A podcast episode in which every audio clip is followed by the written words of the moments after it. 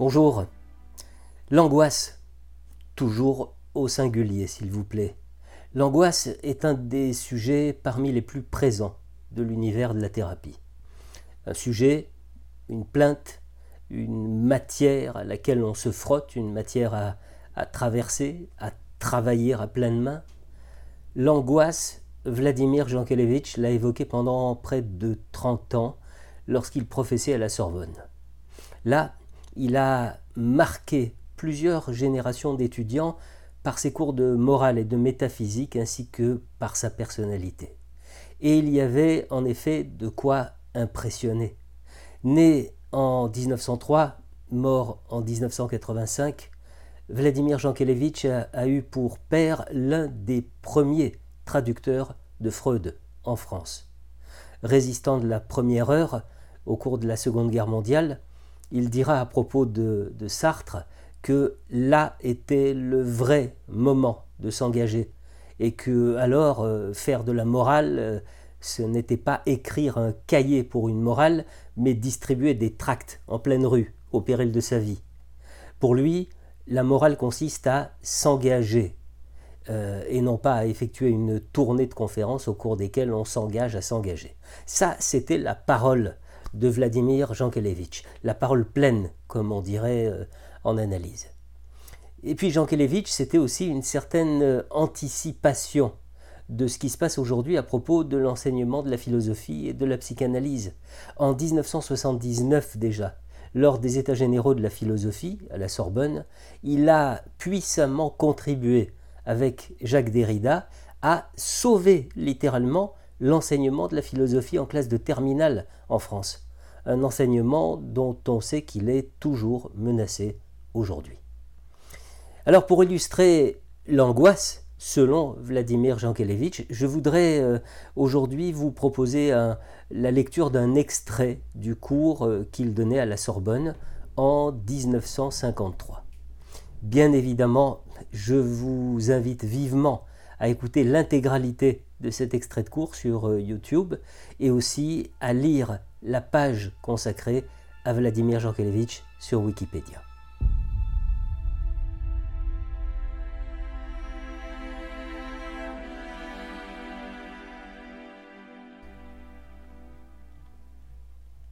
Kierkegaard l'avait dit, le propre de la véritable angoisse est d'être muette. L'angoisse qui pérore, qui gazouille, qui babille euh, est une plaisanterie littéraire. On est angoissé sans savoir de quoi on est angoissé. C'est le type même de sentiment qui paraît vide et gratuit. Dans la vie quotidienne, l'angoisse euh, s'appelle feuille d'impôt, maladie, euh, dette. Il faudrait en réalité l'appeler souci. Le souci est toujours particulier, motivé, toujours au pluriel. Il a un caractère accidentel et il est toujours relativement curable. Ce sont les différents points qui permettent de l'opposer à l'angoisse.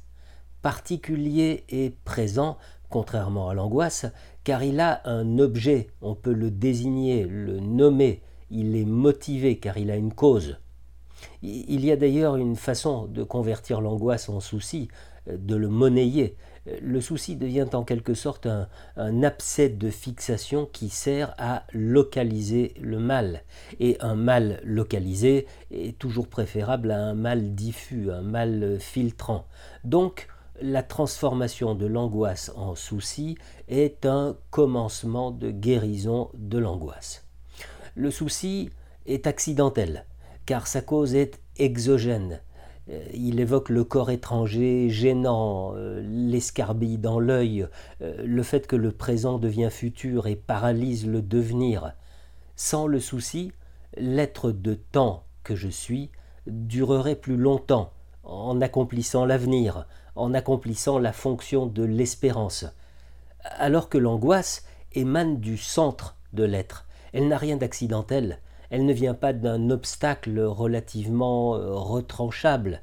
Non, l'angoisse naît d'une fatalité constitutionnelle. Elle est une, une tragédie.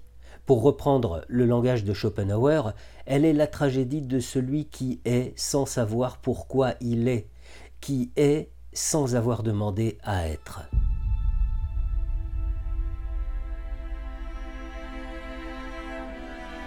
Si une crainte exprime toujours un rapport à une cause, si un souci un objet assignable, l'angoisse pour sa part serait la façon qu'a un homme sain d'esprit d'être dément, c'est-à-dire d'avoir peur sans cause.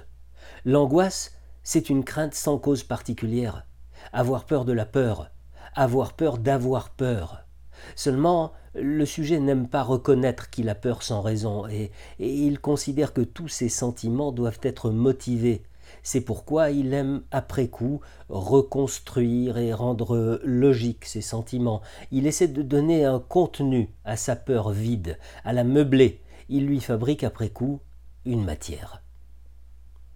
Lorsque l'homme veut conjurer l'angoisse, il tombe bien souvent dans le vertige une sorte de précipitation de l'homme impatient qui, pour lever l'hypothèque de l'angoisse, se jette tête baissée dans l'instant qui vient afin de, de l'exorciser. L'angoisse, ce serait cet instant entre l'en-deçà et l'au-delà, ce, ce moment où l'on sait qu'un ordre nouveau va advenir, sans savoir encore ce que sera cet ordre nouveau. Euh, ce que redoute l'angoisse, c'est la charnière entre l'avant et l'après, l'avènement de l'absolument autre.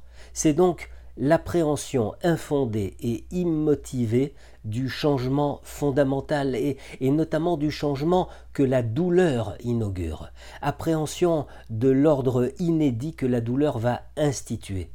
Nous ne savons pas ce que sera cette douleur, nous ne savons pas ce qu'elle va inaugurer, ce que l'homme redoute finalement. C'est l'initiation à la douleur, le baptême du nouvel ordre que la douleur représente.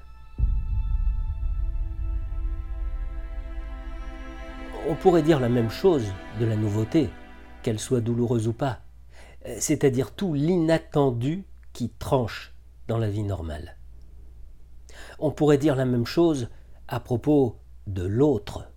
L'autre est libre la liberté de l'autre, que nous savons toujours un peu euh, capricieuse et imprévisible, est pour nous un objet d'angoisse sans cesse renouvelé, car elle représente malgré tout, quel que soit l'autre, une possibilité de réaction toujours capricieuse, souvent gratuite et arbitraire, qui suspend au-dessus de notre angoisse l'épée de Damoclès de l'énigme, car nous ne savons pas avec certitude comment l'autre va réagir malgré tout ce que nous pouvons savoir du passé de l'autre.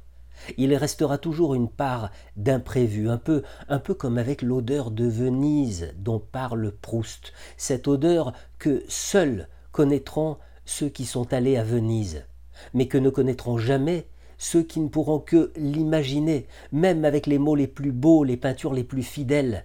Il reste donc quelque chose d'inexprimable dans mon rapport avec l'autre qui rend toujours ce rapport passionnel. C'est pourquoi un contact nouveau avec une personne nouvelle, quelle qu'elle soit, implique toujours un élément d'angoisse.